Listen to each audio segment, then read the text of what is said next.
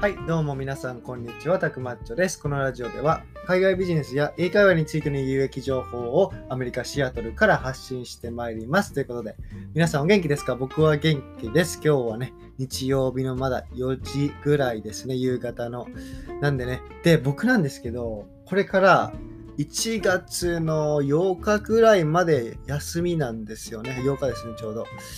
いや、これがですね、あの、僕の会社は、僕の勤めてる勤務先っていうのは、来週からクリスマス休暇っていうのは、あの、始まるんですよね。で、今週、僕、有給取って、で、1月の最終、最初の週にも有給を取っているんで、この12月14日から1月の8日まで、あの、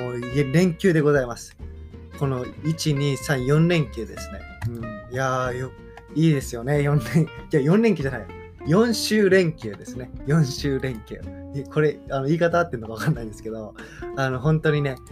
あのこの機会にね、まあ、そのコロナの影響で僕もともとこの時に日本に帰るつもりだったんですけどあのちょっと断念しまして断念っていうかあのキャンセルしまして一応帰れることは帰れるんですけどまあね帰ってしまってまたあのアメリカに帰ってくると2週間のね隔離生活とかしなきゃいけないとかいろいろねやっぱりあるんであのやめました。なんであのもう予定もねほぼほぼなくクリスマスも家族で集まったり家族というか親戚で集まったりりもしないんで、あの、もう予定はなしで、存分にね、あの、満喫していきたいと思います。なんかね、ライブ、ライブ配信とかもね、あの、できたら時間があるんで、あの、いいと思っているんですけども、まあ、予定は未定ということで、あの、ちょっとね、これを、あの、このラジオ放送をスタンド FM で聞いてる方、スタンド FM ユーザーの方であればわかると思うんですけども、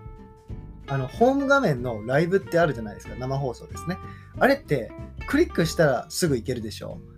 あれね、僕、ワンクッション置いてほしいんですよ。あの、はい、いいえを。あの参加しますか？はい、いいえですね。というのも、あれね、僕、ホーム画面で下の方にスクロールダウン、そのスワイプしようと思うと、その間違えて、そのポチって押してしまって生放送に行っちゃうんですよね。で、生放送に行ったら、僕の名前が表示されて、たくまちさんが視聴開始しましたって出るんですよ。それを見たら、やっぱ配信者の方も挨拶してくれるじゃないですか。あ、たくまちさん、はじめまして。あの、視聴ありご視聴ありがとうございますっていうのを言われてしまうんで、そしたらね、まあちょっと2、3分ぐらい残らなければいけないっていう、なんかね、あの、ギレティじゃないですけど、間違って押したんですよねとか言えないじゃないですか。なんで、あのね、それね、ちょっとね、スタンド FM のデザインとして直してほしいんですよね、ワンクッション。まあ、これを思うのは僕だけかもしれないんですけど、もしね、共感ができる方がいれば、あの言ってください。これね、僕本当にやっちゃうんですよね。1日に2回はやってしまうぐらい。だから申し訳ないんですよね、配信者様に。配信者さん、配信者様に、配信者さんたちにね。あの、なんでね、ちょっとね、スタンド FM のウェブアプリデザインをね、ちょっと変えてほしいっていう僕の、まあ、小話なんですけども、今日はね、本編としては、あのー、この前ね、この前って言っても1ヶ月ぐらい前ですかね、あの、デュエリンゴっていうウェブサイトのあの話をしたんですよね。もう完全無料の、えっと、言語が学べるウェブサイトがあるんですけども、英語から日本語から本当に中国語もうどんな、結構いろんな言語あるんですけど、もうこれはね、世界最大級のウェブサイトですね。あの、言語、言語を学ぶプラットフォームですね。うん。で、それがどうやってお金儲けてるのとか、どうやってね、そのビジネスが成り立ったのっていう、あの、話をして、で、結構ね、あの、面白いよって言ってくれた方が多かったので、今日はね、ちょっとビジネス関係の話もね、していって、これからもしていこうと思います。はい。で、今日なんですけど、Airbnb とドアダッシュがついに上場しましたね。いやー、Airbnb とドアダッシュ、日本では Airbnb はあるのかな？ドアダッシュは多分ないと思うんですけど、つまり、その Airbnb は、えっと、いわゆるこれ2つって、シェアリングエコノミーですよね。そのまあ普通の人、一般人が使っていないけど持っているものを、あの、ディマンド、ディマンドって、まあ、あの、他の人が必要っていう感じの時に、あの、お金をね、払って、えっと、サービスを提供するっていうことですよね。めちゃくちゃ僕説明下手ですね、今の。つまり、例えば僕が、あの、家を持っていて、で、一部屋余っていると。で、そのシアトルに日本から旅行に来るけど、ちょっとホテルで高いんだよねっていう人に僕が、1部屋、えっと、2、3日泊まれますよって言って、それであの自分が持っているけど使っていないものを提供していくっていう感じのがあのシェアリングエコノミーですね。だから Uber とかあのもそうで、Uber はね、あのまあ、時間があって車がある人が、えっと、ライダー、えお客さんのあのをえ、お客さんを募集してじゃないですね。お客さんをピックアップして、で、その、それでサービスを提供するという、まあ、隙間時間といいますか、まあ、本業にしてもいい、本業にしてる人もいますけど、そうやってね、ドライバーを一般人からあの登録していって、それをね、あの従業員じゃないですけど、それを使って、あのその従業員とお客さんの間に立っていくっていうのが Uber ですよね。だからこれがシェアリングエコノミーのコンセプト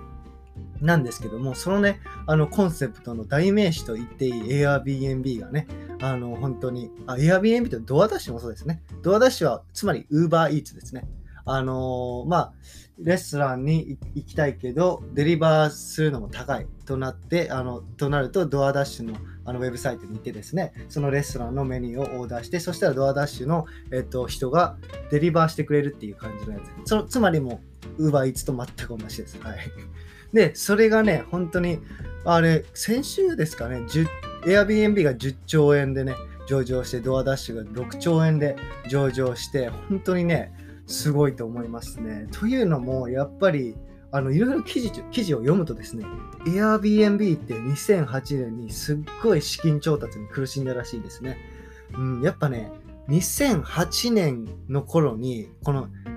シェアリングエコノミーのコンセプトを分かっている人は多分ほぼほぼいなかったと思うんですね。で、Airbnb は結構資金調達をする上で、そのベンチャーキャピタルとか投資家にね、あのー、リーチアウトしていって、で、あの、資金調達してくれませんかとか、資金をあのくれませんかって言ったんですけど、7人言ったところ、2人が返信もなくて、で、5人が、に、あの、もう、リジェクション、えっと、断られたらしいですね。やっぱりだから、そのベンチャーキャピタルとか投資家っていうプロでも、この2008年の状態で2020年とかの未来を読むのは難しかったんですね。まあ、確かにね、2008年、12年前ですよね。12年前、僕も、まあ、12歳だったんで、まあ、小学校6年生、中学校1年生なんで、あの頃にね、シェアリングエコノミーのコンセプトを分かっていたかって言われると、分かっていたらもう天才ですよね。その子供ながらにね。うん、でもね、あの、本当に難しいんだなっていうことですね。将来を読むのは。あと、ドアダッシュは2008年、また、まあ同じ年ですけど、大学生から、大学生がウェブサイトに自分の電話番号と近くのレストランのメニューを、あの貼って、始めたらしいですね。これも、これもすごい、本当に。いや、本当にこれもすごい。やりますよ、皆さん。まあ、思いつくのは思いつきますよね、多分。レストラン、あ、あの、多分ね、なんかレストランに行きたいけど、ピックアップしたくない。あの、まあ、テレストランまレストランまで行くのは面倒だ。でも、そのレストランが宅配サービスがない。だったら、その、そのサービスを自分がしようって思って、自分の電話番号を乗っけて、レストランのね、メニューを載っけてもらったら、そのお客さんが自分の電話番号に電話してきて、で、あ、この、えっと、ハンバーガー欲しいんだけどって言ったら、あ、じゃあ僕があのそのレストランでオーダー、あの、行って、で、あの、届けますよっていうサービスですよね。これね、本当にまあ、電話番号とメニューさえウェブサイトにあったらできることなんですけども、誰がやりますかこれ？誰がやりますかマジで？マジ本当に、アイデアアイデアはね、すごい簡単なんですよ。誰でも結構思いつきそうなんですけど、やっぱね、行動にする人っていうのがいないいなかったんでしょうね。うん、まあ今でこそ UberEats とか当たり前でありますけど、これね、別に去年までとか、別に2000年とか2000、技術技術でね、技術レベルで不可能だったわけじゃなくて、ただ単純にやる人がいなかったんでしょうね。うん、別に2000年とか2008年の時代でも、誰でも電話番号も、電話も全然普及してるし、で、ウェブサイトもね、まあ、ウェブサイト作るっていうと今よりも難しいのか。でもできますよね、普通に。うん、だから大企業とかも絶対できると思いますし、でもね、やっぱ大学生がからこれ始めて、で、今ではね、もう時価総額6兆円の大企業ですよ、ね上場して。本当に。いや、まさにね、アメリカンドリームというか、やっぱね、行動したら変わるんでしょうね。行動しないと何も始まらないんで、もうね、すごいのあの一言に尽きるんですけども、ちなみに、この2008年に、あの、このね、Airbnb とかドアダッシュの株をね、買っていたら1000倍らしいですね。今、2020年になったら。つまり、あの、10万円でもその株を買っていたら、今頃1兆、あ、1億円ですね。1億円。まさにアメリカンドリーム。夢がありますね。まあでも注意点としてはこれプライベートカンパニーって上場してない時なんでやっぱね誰でもその株を買えるかっていうとそうではなくてやっぱコネクションとかねあの、まあ、知っててその Airbnb とかドアダッシュがあの株を売りますよっていう感じでコネクションがねないとダメらしいんですけどでもねあの実際に50万をあの Airbnb かドアダッシュの50万を買ってね今頃5億円の人もいるっていう記事も読んだのであのねやっぱそういうのがありますよね。うんで、えっと、そうですね、まあ、こういう、やっぱこのね、Airbnb とかドアダッシュ、今の2020年12月、2021年1月のこの Airbnb ドアダッシュを見つける、あの、それぐらいのベンチャー、スタートアップカンパニーを見つけることって、めちゃくちゃ大事だと思うんですよね。もし見つけれたらね、何かしらね、あの本当に面白いことになると思うんで、どあの僕があのおすすめのウェブサイトっていうのがあるんですけど、それがね、クランチーベースって言って、あのこれはね、あの英語のウェブサイトなんですけども、まあの上位3、なんかね、ファンドレイジングっていう欄があって、なんかね、あの最近話題になってるベンチャーカンパニーとか、えっと、スタートアップカンパニーっていうのがリストで見えるんですけども、上位3ぐらいは、あの無料で見えるんですけども、詳しくね、見るってなると、やっぱお金がいるんですよね。えっと、月々20、30ドルぐらいですね。で、僕これちょっとね、サブスクライブしてやってるんですけど、これめちゃくちゃ面白いです。このクランチーベース。